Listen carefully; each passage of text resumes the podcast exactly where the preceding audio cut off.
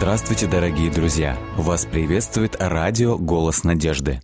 На нашей прошлой передаче мы вместе с вами рассмотрели о том, что за вступление, вступление книги чисел, а также мы посмотрели на, почему это числа, почему же называется книга числа, чисел.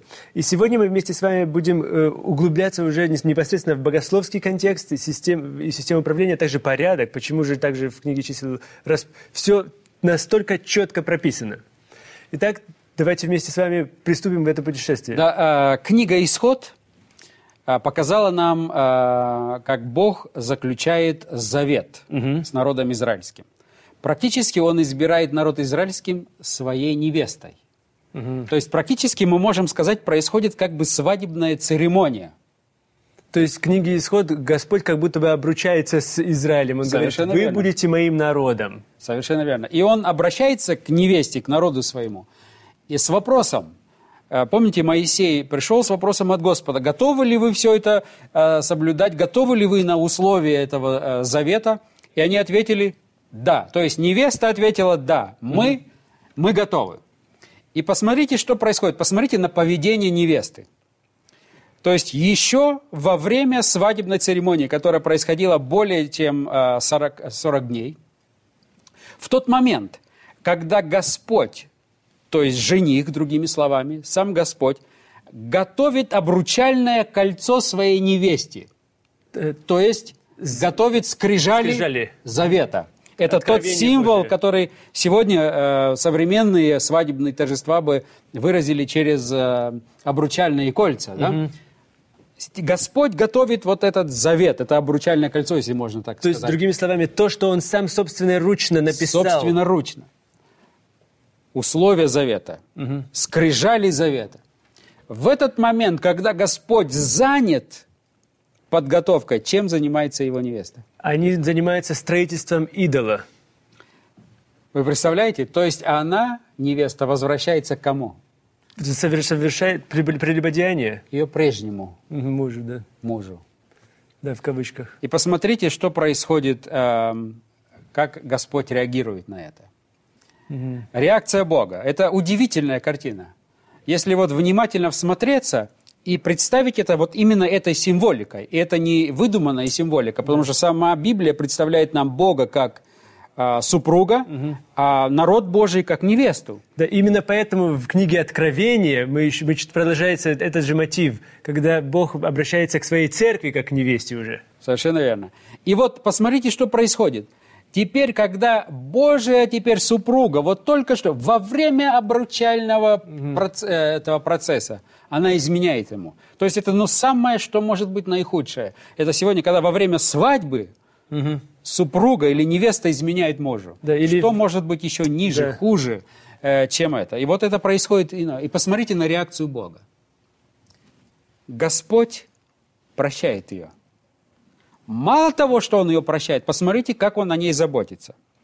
Завтрак ей подает в постель. Угу. Правильно? Утром они просыпаются, открывают шатер, а там манна. Манна готова. Не нужно ни особо трудиться, ничего. То есть он заботится. И это не один день, не два дня в течение всех лет странствования по пустыне. Завтрак тебе в постель.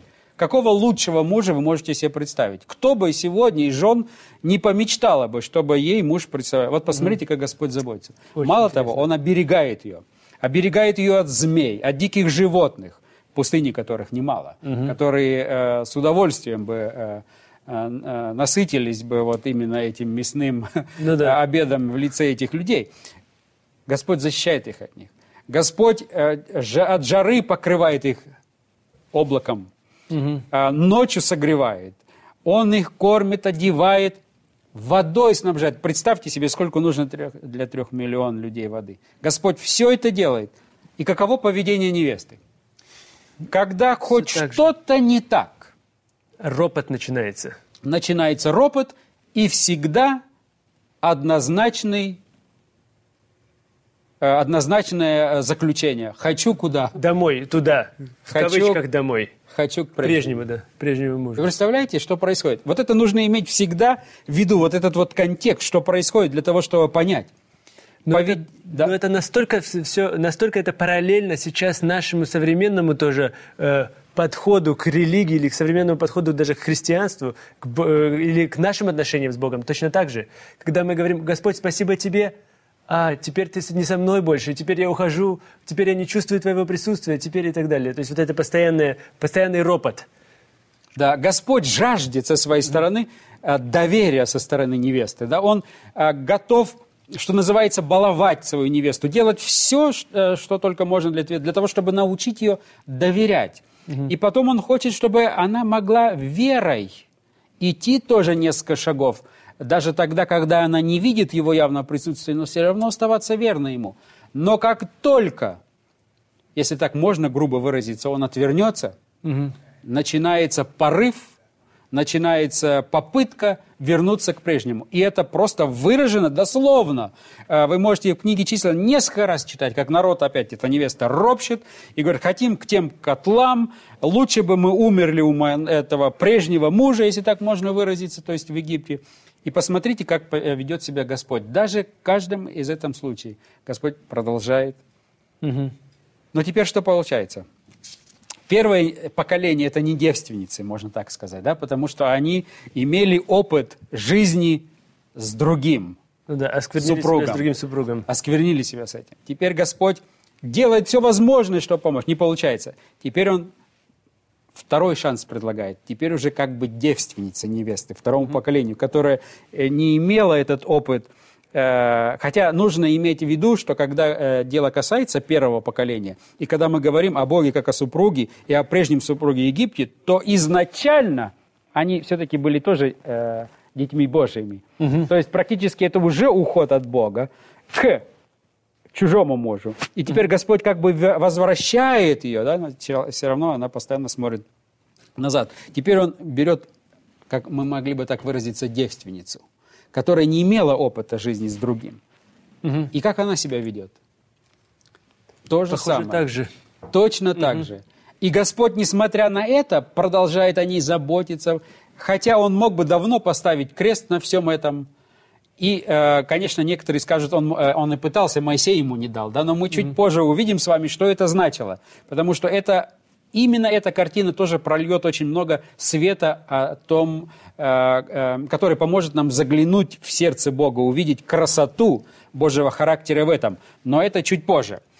То есть в данном, в данном смысле мы видим неоднократно то, как Бог ищет э, вот этих отношений. Он постоянно является инициатором возобновления отношений. Да, несмотря ни на что, он всегда пытается. Это он делает шаги.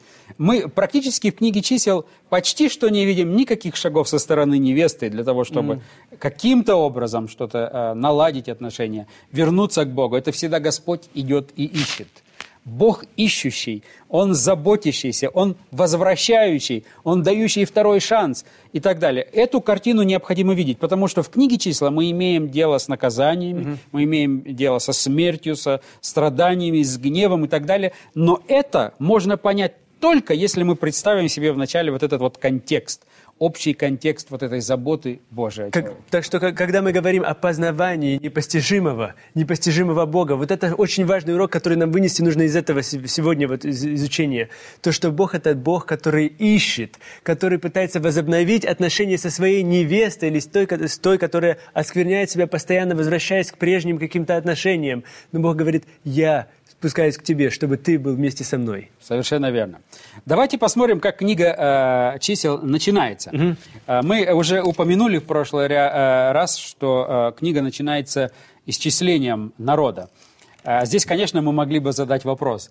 Э, мы знаем, что в Библии э, несколько э, исчислений или перепись населения проводилась. Скажем, э, в книге чисел дважды она проводится, и дважды проводится по указанию самого Бога. Бога. И это Богу угодно, он сам... э, А когда мы имеем дело с Давидом, который решил э, перечислить, да, Для войны, да, выбрать то Господь это посчитал неугодным. неугодным для него. И почему это происходит? Это тоже, э, э, сам этот факт проливает интересный свет, что Господь не желает воспитывать автоматов. И э, что в каждое конкретное время э, э, необходимо истины рассматривать в свете того времени, в котором они происходят. То есть не только литературный контекст, но также еще и, и контекст, э, в общем-то, локальный или же э, контекст, э, как же это правильно выразиться, наверное, культурный контекст очень важен. Совершенно верно. Э, и очень важно знать, что э, Господь не хочет э, воспитать автоматов. То есть в каком смысле? Что вот я заучу, что перепись – это плохо. Угу. Да и поэтому никогда да, больше да. не буду переписывать. Ни количество детей, ни внуков, э, если будешь перечислять. То есть не в этом суть.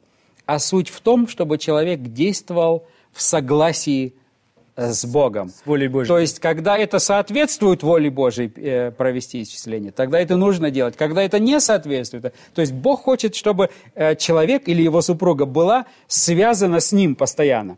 И чтобы эти действия всегда были согласованы. То есть действовать сообща, так же, как и в семейной жизни. Если Совершенно ты действуешь верно. не сообща, тогда это э, семья обречена. Совершенно верно. То же самое и здесь. Поэтому э, проблема не в, самом, не в самом Э, не в самой переписи населения, даже когда это касается Давида, а той мотивации, которая стояла, что Давид хотел этим сделать, и почему он это сделал в отрыве от Бога, не согласовывая с ним и так далее. Но посмотрите, что здесь дальше происходит. Дальше описывается и нам представляется очень интересная система управления в Израиле. Угу. Она, в общем-то, отличалась, если изучить вот представленную в книге числа систему управления, части это уже и в предыдущих книгах нам представлено, но в книге числа очень серьезно.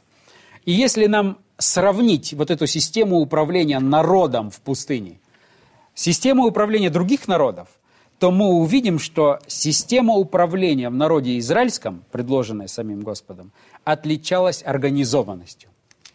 Очень важный момент. А, организованностью. Интересно отметить, что Бог, Он Бог устройства и Бог порядка. Э, сегодня многие выступают против организации. И они даже говорят, зачем нужна организация в церкви? То есть э, каждый, кто это говорит, он говорит, зачем вам организация? Вы за мной следуете, я буду ваш организатор. Практически каждый, кто угу. выступает против организации, это говорит не открыто, но подспудно это, это имеет в виду, это есть подтекст. Но изначально, с самого начала, Бог избирает свой народ, и Он предлагает стройную структуру и организацию. Она присутствует изначально. И это Божий путь, потому что Бог – устройство и Бог – порядка. Это всегда присутствует. Да, сегодня э, люди говорят, что организация, она имеет слабости, она может начать работать на себя, а, уже заботиться не о человеке, а уже работать больше на систему. Это может произойти. Но у Бога в его структуре, в его организации есть системы, проверяющие друг друга. То есть, да, ошибка может произойти, да, Моисей может ошибиться, да, Аарон тоже может ошибиться, но есть система, которая проверяет, которая все это оценивает, взвешивает. А если вы хотите без организации следовать за отдельными лидерами, которые сегодня приглашают людей, то практически вы полностью на э, совести и на правилах, на законах, на эмоциях этого лидера. Ну да, Там что... нет никаких рычагов что совершенно не соответствует тогда уже библейскому положению, потому что в библейском, в библейском смысле этого слова тогда мы говорим о, э, о обществе, сообществе людей, которое решает что-то. Сообщество людей оно принимает решения, сообщество людей они какие-то делают, э, движение вперед происходит. То есть общество – это очень важный момент. А в книге чисел мы видим то, что это общество должно быть не просто еще обществом, а организованным обществом. Очень организованным. И эта организация отличалась от всех других народов. Это очень важная деталь, ее нельзя забыть. Это проливает свет на самого самого Бога, на характер Бога. Это говорит мне о том, когда я это вижу, когда я это сравниваю с другими народами, вижу эту удивительную структуру административную, которая существовала, я вижу, что Бог, мой Бог, это Бог устройства, Бог порядка, у него все имеет смысл, все имеет значение. Каждое колено, представьте себе, имело свое определенное место в стане. Там не так, кто где захотел, сегодня mm-hmm. мне ближе там, сегодня мне удобнее там, сегодня у меня голова болит, нога болит, я лучше здесь останусь. Тут, тут у нас гора тень делает, тут у нас еще что-то, да? Не, не так, а где, где Господь повелел, там они должны находиться. Каждое колено имело определенное место в стане. Каждый человек в стане имел определенную функцию, определенную задачу. Даже если мы посмотрим на левитов. Угу. Каждый левит имел ответственность, нес ответственность за конкретную работу – и э, недопустимо было так, что вот, скажем, э, Олег, ведущий программы, А мне захотелось поруководить программой. А я вот сегодня вот возьму и поменяюсь местами, да, займу место. Извините, это не, не срабатывает. Когда посмотрите Левиту, четко было написано, вы несете вот эти предметы, вы несете вот эти предметы, вы вот это. И вы не можете мешать мне. Все четко, продумано, э, устроено. И это настолько удивительно, уникально, что просто удивляешься. Бог обращает внимание на, казалось бы, незначительные детали. Вот это тоже очень интересно, проливает свет на Бога. Но это подтверждает еще, еще один раз важность того, что если мы говорим о трех миллионах людей, если бы не было такой организации, это был бы просто хаос. Совершенно верно. Mm-hmm. И плюс к тому, ну, скажем, он мог бы основные правила направления движений там определить. Но, но нет, детали. У него все детали имеют. Даже каждую досточку с этой скинии он определяет конкретно, кто должен нести. И не только кто, но и как. Mm. Кто несет, Очень как несет, как разбирать, как собирать, кто за что несет ответственность. Не только когда уже идет само служение, а когда идет строительство, разборка, сборка, когда идет путешествие. То есть мы имеем Бога, не только Богоустройство, Богопорядка, но и Бога, обращающее внимание на детали. На детали. Для него все важно. Для него в целом важно направление, куда вы движетесь. Для него важно, движетесь вы на восток или на север. Для него это важно. Но для него и важно, как вы движетесь, что вы несете, как вы несете. Все эти э, детали имеют очень важное значение. Да. То есть для Бога, для моего Бога нет незначительного служения. Вы знаете, это очень добрая весть. Если для Бога нет незначительного служения, для Него одинаково важно. Вы представляете, для Него одинаково важно вот этот левит, как он несет эту э, досточку, которая очень важна для святителя, как он ее несет, куда, и кто несет, куда несет. И точно так же для него важно, кто руководит. То есть для него и этот человек, и Моисей сам – и Аарон в том числе, каждый имеет свой смысл, свое, значение, свое назначение и свой, э, свой вес. То есть это означает, что если я э, служу для Господа, в церкви, скажем, э, я электрик, и я вовремя вот лампочку вкручиваю, да, Бог это оценивает, очень высоко оценивает. И оценивается это равно, э, абсолютно таким же образом, как бы и оценивалась проповедь того же пастора, выходящего и проповедующим под этой лампочкой. Совершенно верно. Чтобы не было. Э, интересный, интересный опыт. Э, э, не так давно я посещал одну из, один из наших унионов в Южной Америке. И они пригласили бывшего руководителя этого униона поделиться, как они организовывали работу в церкви. И для меня было весьма интересно услышать, как этот теперь пастор-пенсионер, бывший руководитель Униона, рассказывал, что когда он пришел, а, когда его избрали руководителем Униона, первое, что он сделал, это меня весьма удивило, но в этом есть а, особый смысл, имеющий отношение именно к книге чисел. Он сказал следующее. Он говорит, когда меня избрали на работу руководителем Униона, первое, что я сделал, я пригласил а, руководителя отдела информации и дал ему следующее э, поручение. Я, говорит, ему поручил, пожалуйста, проедь по всем церквам, посети каждую церковь и посмотри, где что не так лежит, где что не почищено, не вымыто. Посмотри, что в кафедре, как там на полочках псалмы лежат, как там... Посмотри э, за э, углами, посмотри в туалетных комнатах, и все это засними и привези. Угу казалось бы, удивительно. И этот руководитель проехал по всем церквам этого униона, э, отдела информации, и привез очень большое количество Количество фотографий. Информации. Информации. информации. И что они сделали? Они э, на следующей встрече всех пасторов показали все эти фотографии, не называя конкретного э, города и место расположения той или иной церкви. Но показали. Показывают э, одну церковь, фасад давно не покрашен, уже облазит краска э, и так далее. Затем показывают э, церковь, где в кафедре беспорядок. Там показывают, где очень много пыли. Там показывают... И все эти детали, все они показали всем пасторам. И они сказали, как мы можем представлять красоту нашего живого реального Бога, поклоняться Ему при вот в этих вот, казалось условиях. бы, незначительных. В таких условиях. Хотя церковь у нас растет, Э, и эта церковь действительно быстро растущая, это унион быстро растущий, и в то время был. И они попросили всех пастырей навести порядок. элементарный порядок в церквах. И затем определили время, и через год этот э, руководитель ЮОНа отправляет опять руководителя отдела информации проехать по всем этим же местам и сфотографировать все те же э, э, места, э, так называемые, запущенные. И на следующей встрече они показали одну фотографию, другую, они увидели разницу. То есть, другими словами, они показали, он показал, этот руководитель понял, насколько это все-таки важно. Потому что мы служим Богу, который является Богом порядка, Богом устройства. У него Каждая мелочь, каждая деталь имеет значение. И как мы можем восхищаться таким Богом в грязи, как мы можем ему поклоняться, когда у нас э, э, не почищено э, в церкви, когда у нас э, э, стулья не почищены и так далее и тому подобное. Потому что Бог есть Бог устройства порядка. Что интересно? Угу. Во многих э, африканских... Э, Э, поселениях, и не только в Африке, это было замечено и в Новой Гвинее и так далее, в тех местах, где очень большое э, э, количество обратившихся христиан которые, допустим, вчера были еще последователями различных языческих религий, а сегодня стали христианами. Да. Первое, что отличает эти населенные пункты, это устройство их домов. То есть, когда человек становится христианином, начинает вся внутренняя чистота она начинает проявляться внешне. Совершенно верно. И это очень важно, потому что все меняется. А, и это видно, это можно прочитать, и можно посмотреть э, на улице, уже видно, кто живет там. И э, это э, очень важная деталь. Для нашей семейной жизни это тоже очень важно. Да? Иногда мужчины они склонны не обращать внимания на маленькие детали.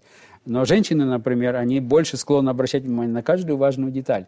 Бог же, наш Бог, тот, который обращает внимание на каждую деталь, и Он воспитывает нас. Поэтому здесь мы можем многому научиться, когда мы говорим о нашей церкви, когда мы говорим о нашей организации. Она должна быть простой, угу.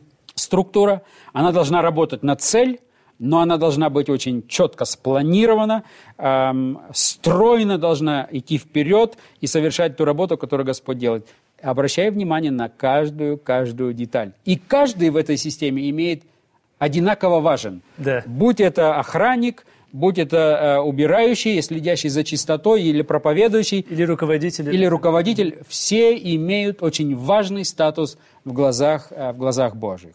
Вы, наверное, слышали э, этот э, рассказ о выдающемся органисте, который в начале XIX века по Европе э, давал концерты, но в тот момент не было органов э, этих э, электрических, то есть воздух накачивался вот этими специальными э, такими э, э, мехами, э, и нужно было работать усиленно кому-то, чтобы нагнетать этот воздух. И вот рассказывают об одном э, выдающемся музыканте, который органисте, который э, э, давал эти концерты. И он не возил с собой постоянно человека, который накачивал, нагнетал этот воздух, а из местного населения. Обычно с подростков он кого-то брал, платил немножечко, и ребята с удовольствием качали ему, нагнетали этот воздух, и он э, давал эти концерты. И вот в один момент он дает этот концерт, и получилось очень хорошо, было очень много присутствующих и так далее овация в зале после завершения этого концерта. И этот э, подросточек, который помогал, э, всю дорогу качал и, в общем-то, обеспечивал воздухом работу этого органа, в конце подошел к этому органисту и э, вместе с ним хотел всегда быть. Когда народ благодарил его, он рядом стоял. Да. Хотя его никто не благодарил, но он хотел хоть рядом стоять. Затем он пошел в гостиницу вместе с этим органистом. Этот органист уже не знал, как от него отделаться. Что ты за мной ходишь? А он обращается к органисту и говорит, ну правда же мы дали хороший концерт сегодня?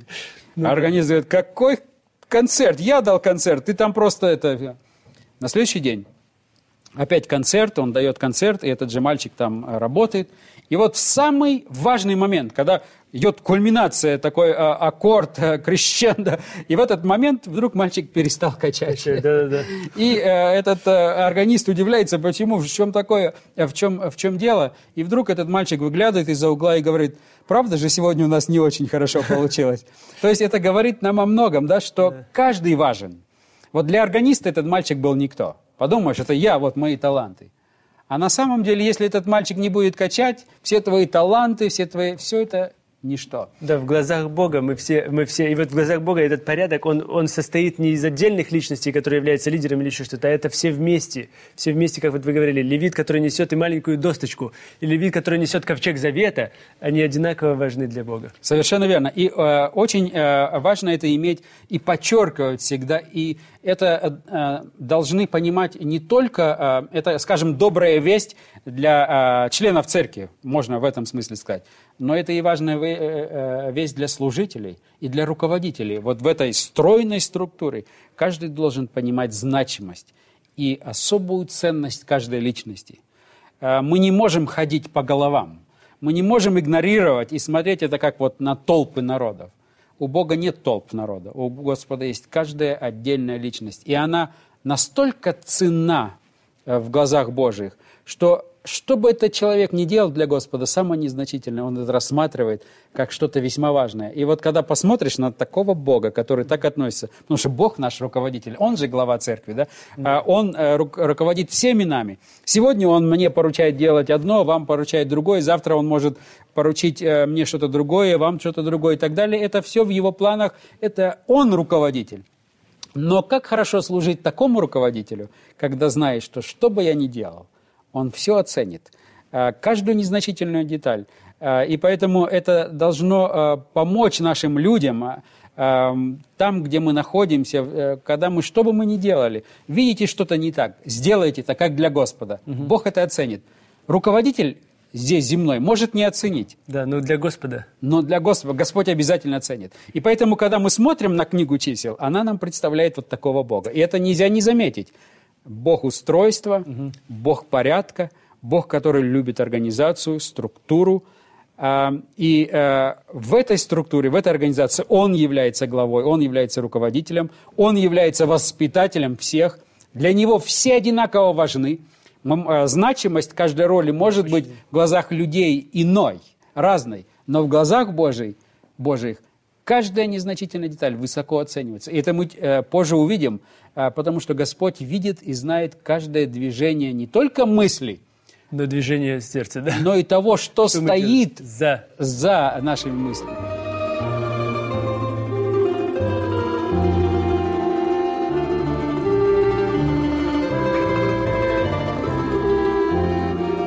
Дорогие друзья, вы можете оставить свои сообщения через WhatsApp и Viber – по номеру плюс 7 915 688 7601 или позвонить нам на бесплатную линию, которая работает на территории Российской Федерации. Номер 8 800 100 ровно 1844. 8 800 100 ровно 1844.